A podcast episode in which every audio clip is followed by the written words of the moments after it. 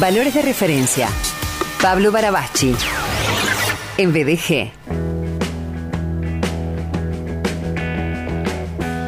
Hola, Paul. Sergio querido, ¿cómo estás? ¿Cómo estás, amigo? Bien, bien, todo bien por acá. ¿Por allí? Bueno. Y por aquí también. Muy Bueno. bien, esperando, esperando el domingo. Oh. Mira, recién charlábamos con Damián fuera de aire eh, acerca de que creemos, yo creo que hay personas que no lo van a ver al partido. Por lo menos, no, no sé, no desde el inicio, ¿viste? Por lo fuerte Yo- que es. Es muy difícil, es muy difícil. Mira, yo me repito a mí mismo, "Ah, es un partido de fútbol, digo. Y después no puedo. I- íbamos 3 a 0, ya terminaba. Y, y yo no podía, no podía estar sentado, no una locura. No, no- no sé cómo se maneja, no tengo idea. es muy difícil. Y Ah, si no lo miro, no sé qué es peor. Claro, eh, además, eh, en el estado de cosas que, que vivimos en los argentinos, en este presente, eh, con todo lo que podemos enumerar, eh, ¿cómo no vamos a buscar una, una alegría, un festejo eh, que llegue desde, desde esta pasión de multitudes que es el fútbol, aparte con un Messi tremendo, Ah. Paul, y una, y una escaloneta eh, gloriosa, impresionante? Y no, no, impresionante. Y yo creo que, mira, esta vez va a ser diferente porque aunque aunque les toque salir segundos, yo creo que la gente lo va a celebrar igual y lo va a disfrutar igual. Eh, hay, hay otra hay otro ambiente, me parece. Por supuesto que nadie quiere salir segundo, ¿no? Pero me parece que después de lo que hemos visto, que hemos disfrutado. Yo no soy futbolero, eh, pan y queso, pan y queso, quedaba último yo y decían, llévenselo ustedes, ¿viste? Eh, no, no, no es mi métier. No. Eh, sin embargo, eh, en los mundiales, que me parece que conectamos en particular con la selección de Argentina, eh, nunca como en este mundial lagrimeo, me conmuevo, eh, por supuesto que deseo que ganemos como país, como escaloneta, y por lío también, Paul, que el lío gane Claro. el mundial. No, no, y creo que eso es, eh, eh, todo el mundo está mirando eso. Eh, y me parece que mucho de la emoción viene de, de- de ahí, ¿no? Y de la épica que tiene este Claro, juego, ¿no? claro. Tiene una épica. Que otra vez yo, para no ponerme nervioso, digo, es solamente un partido. y te voy a ser sincero, me pongo más nervioso con Central que con la selección argentina. y Bueno. no miro, hay partidos que no los miro, me voy. Y mi hijo me dice, no, pero vamos a verlo juntos. No, no, no, yo no lo miro. Me voy a la cocina, me asomo cada tanto. Y eso Una que. Central hace mucho tiempo que, que no genera nervios, ¿no? Ay, no, sí. Claro. no, no genera, no Claro, genera. no genera, no genera. Bueno, sí genera que, que este domingo, un domingo tan particular, también eh, se sucedan las elecciones en Rosario Central, ¿no? Este Sí, domingo hay elecciones porque después no se pueden hacer con el tema de las fechas de Navidad y, y primero. Sin embargo, bueno, las elecciones en Central son este domingo. Sí, Y, mm, y elecciones también eh, decidieron eh, tres extranjeros que llegaron hasta el pesebre eh, siguiendo una estrella. Eso cuenta el relato bíblico y se habla de los reyes magos. ¿Eran reyes, Paul? ¿Eran magos? ¿Quiénes eran ellos tres? ¿Se llamaban Melchor, Gaspar y Baltasar? Bueno, mira, el, el Gaspar y Baltasar es la tradición, ¿no? No está en el relato bíblico. Eh, la tradición siempre tiene un valor, no es que uno la tiene que despreciar simplemente, pero la verdad que es totalmente eh, insignificante saber los los nombres. Sabemos que eran tres, y la Biblia los llama sabios, y que venían del oriente, de tierras muy lejanas. Y creo que que hay una toda una intencionalidad en hacerlo, en reconocerlo desde ese lugar, ¿no? Eh, tres sabios que vienen de tierra muy lejana, siguiendo una estrella, porque los estudiosos en ese momento, eh, quizás la astronomía era una de las ciencias más, más elevadas en el Oriente Antiguo en esa época. Así que estos tres vienen siguiendo lo que, lo que interpretan como una señal, mira qué interesante. Y algunos piensan que los judíos de la diáspora, es decir, los judíos que estaban dispersos por el mundo, les habrían hablado a ellos. Y evidentemente no sabemos si eran reyes, pero eran personas de algún alto rango seguro, porque el registro bíblico nos dice que ellos, cuando llegan al pesebre, se postran ante Jesús. Pero antes del pesebre lo van a ver a Herodes, y no le dan el mismo honor eh, y le hablan como a un igual, digamos. Entonces probablemente eran, eran personas encumbradas, sabemos si eran, eran tres, sabemos los nombres, eran sabios y eran tipos estudiosos. Y el dato importante para mí en el relato es que eran extranjeros, porque son reyes extranjeros adorando al rey de los judíos. Y esa es la gran, eso es lo que quien registra este evento, que solamente de los cuatro evangelios lo registra Mateo.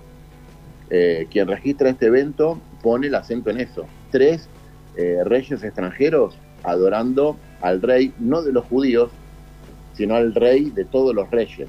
Y ahí es donde están dando una, una señal importante, ¿no? Y hablándole a toda una comunidad, diciéndole, el Dios que nosotros tenemos no es un Dios tribal, no es de un grupo, no pelea con otros, es un Dios que abarca a todos y que viene a darle lugar a todos, ¿no? Porque es el mismo Mateo que nos dice que Jesús no encuentra lugar eh, y finalmente nace en un pesebre y estos tres hombres encumbrados van a ver un rey y ver un pesebre, o sea, es, confrontativo, eso es muy interesante. Paul, ¿y a ellos quién les pasa la data? Eh, ¿A los magos? Sí, a los tres extranjeros. ¿Cómo se enteran? Bueno, ellos se enteran porque siguen la estrella y aunque la narración no nos dice, eh, se sospecha esto, que judíos de la diáspora le habrán dado un dato. Pero cuando llegan a, la región ahí de, Israel, lo van a ver a Herodes. Y le preguntan a Herodes, nosotros vimos esto y leímos esto. Y esto encaja, no cierra. Parece que acaban a ser el rey de los judíos. Y Herodes cuando lo escucha se asusta y manda llamar a los sacerdotes, a los escribas, los que interpretan la ley judía. Y le dice, estos muchachos me dijeron esto. Y los escribas le dicen, es verdad, van a ser en la ciudad de Belén. Entonces Herodes les pide que vayan, lo encuentren y cuando encuentren le avisen, ¿no?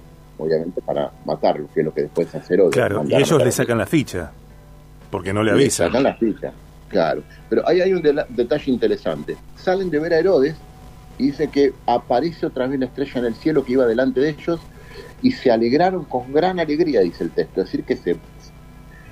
Yo creo esto. Cuando ellos van a consultar a Herodes, la estrella se fue. Porque hay cosas que no te la va a revelar el poder humano. Viene de arriba. Y tenés que buscarla arriba. Cuando ellos fueron a consultar al poder humano, Herodes no les, no les no sabe. Sabe que tienen razón, pero no sabe más que ellos. Eh, entonces ellos se dan cuenta que volvió a aparecer la estrella, la siguen y lo encuentran en un lugar completamente disruptivo e inesperado, en un pesebre, o sea, es completamente fuera de lugar. El no lugar, decís vos. Exacto, es un no lugar porque yo creo esto. Eh, Mateo dice, no se encontró lugar para él en donde albergarlo, pero de repente al pesebre vienen reyes a reconocerlo. Y es Jesús diciendo que nosotros no le tenemos que dar un lugarcito a él pero que Él nos puede dar un lugar a todos, más allá de nuestro título, de nuestra nacionalidad, que es un, Dios de todos y para todos, y que puede recibirnos y darnos casa a todos. Eh, y que a veces entra en la historia por la ventana, como puede entrar en nuestra propia historia por la ventana, porque a veces las cosas más hermosas de la vida nos pasan en los momentos más inesperados, ¿no? Y creo que quienes hemos tenido un encuentro real y así, lo voy a llamar así, personal, eh, con Dios, eh, con Jesús, eh, nos ha pasado en los momentos quizás más difíciles, cuando uno ya no da más y lo busca y Dios aparece en esos lugares donde uno ya no da más, ¿no? yo veo toda una señal hermosa ahí en este relato, que incluso mira cuando los Herodes le dice vengan y díganme, los reyes dice que se vuelven por otro camino, y no le dicen nada. Entonces Herodes se enoja y manda a matar a todos los niños. Y es ahí cuando eh, María y José tienen que descender a Egipto y después se vuelven y se van a vivir a Galilea. Un lugar, Galilea era un lugar que había un dicho, decía, algo bueno puede venir de Galilea. Imagínate, son esos barrios que vos decís, che, ¿dónde vivís? No, no importa. ¿Puedo ir a tu casa a las 10 de la noche? No, ni se me ocurra. Bueno, Galilea era así. Era una ciudad despreciada despreciada, una ciudad que no te daba vergüenza eh, por cómo era señalado. Bueno, Jesús se termina criando ahí y comienza su ministerio ahí. Y cuando él se proclama. Para, Paul, para, para, para, dice, para, para. ¿Cómo, ¿Qué es su ministerio? ¿Comienza su ministerio? ¿Qué es? Bueno, comienza su trabajo, su servicio. Comienza a, proclamar la buena noticia de que él viene eh, para ser el salvador del mundo. Mm. Comienza a proclamar la noticia que viene a inaugurar. La buena noticia se lee como el año de jubileo, es decir, un año de libertad. Se liberan los esclavos, se cancelan las deudas. Eh, yo comienzo a, decir eso y la gente empieza a decir, mirá que vos que venís de Galilea vas a ser un tipo tan importante. Y todas estas son las acciones disruptivas de Dios en la historia, que escribe lo trascendente en el margen de la hoja. Eh, por eso muchas veces uno se pierde de Dios, porque le va a preguntar a Herodes dónde está Dios. Y a veces no hay que preguntarle a los poderes terrenales. Dios puede aparecerse en los lugares más insospechados y convertirse en, lo más importante de nuestra vida, lo que le da sentido a todo y lo que nos hace sentir parte de algo más grande que nosotros, pertenecer a algo, ¿no? Ser parte de algo más grande. Eh, ¿Y qué mirada te parece que, podemos tomar de, este episodio eh, vinculado a la Navidad, al nacimiento de Jesús, eh, estos hombres sabios, estos magos que llegaron al pesebre con, con sus presentes, justamente respecto de, los regalos? gente asocia la Nochebuena y el Día de Reyes con regalos. ¿Qué, ¿Qué sentido tienen los regalos en la vida de las personas, te parece? Eh, bueno, siempre es bueno dar regalos, para empezar, porque dar es hermoso y el regalo es un mensaje que me parece maravilloso. Hay que tener sabiduría también para regalar, porque no es fácil regalar. Ahora, en el regalo de los magos hay algo enorme, porque eh, el oro representa la realeza, el regalo de los reyes. La mirra se usaba para embalsamar a muertos, así que representa la humanidad de Jesús y la conciencia de cómo va a terminar y el incienso era lo que representa la oración, lo que se prendía en el altar de los sacrificios y subía delante de Dios y representa, digamos, la, espiritualidad. Y si bien son tres señales, al mismo tiempo son una provisión, porque eran todos materiales muy costosos para la época. Y a José y a María le vinieron muy bien para escapar de la matanza de Herodes. Y ahí uno ve la mano de Dios haciendo todo por en favor de ellos, ¿no? Eh, pero me parece que sobre todo Jesús es el regalo más grande. De hecho, cuando el, pueblo cristiano de cualquier denominación, católico, protestante, celebra lo que se llama la Eucaristía, la palabra Eucaristía en griego viene de euk, que significa bueno, y haristos, que es regalo, algo que se da de gracia. Y eso es Jesús, es un, es un buen regalo, es un buen regalo para el mundo. Y creo que nos invita a eso, a convertirnos nosotros en un buen regalo para los demás. Es hermoso otra vez regalar, pero no hay nada más lindo que convertirse uno en un buen regalo para los otros. Y en esta Navidad yo creo que nuestro país necesita que empecemos a pensar de esa manera. Eh, la gente está esperando algo y nosotros podemos convertirnos nosotros mismos en un buen regalo para ellos. Gracias, Paul querido. Muchísimas gracias por esta serie temática de este mes ligada a la, a la Navidad. Por supuesto, vamos a continuar eh, el próximo jueves con otro momento de, este relato, de esta realidad, de esta experiencia de Navidad a partir de la narración de la Biblia. Eh, Totalmente. Bueno, no quiero despedirte sin antes, eh, no sé si vos te acordás de Leandro Di Chiasa, eh, diseñador, tiempos de PIP, campamentos en Oliveros, era gente brava, gente brava, ahí con los con, Brothers. exacto, Con los Cativila que, bueno, estaban blindados los tres. No quiero traer historia acá al aire tan interna, pero bueno, no eran gente fácil, hay que decirlo así, PIP era gente brava. Y Leandro Dichiasa, que es parte de Viaje de Gracia, de hecho que es el autor de la identidad del programa y es columnista de los días lunes con lunes de branding, eh, dice eh, Central, Central siempre genera nervios, Sergio. ¿Está? Siempre genera nervios Central. ¿Está?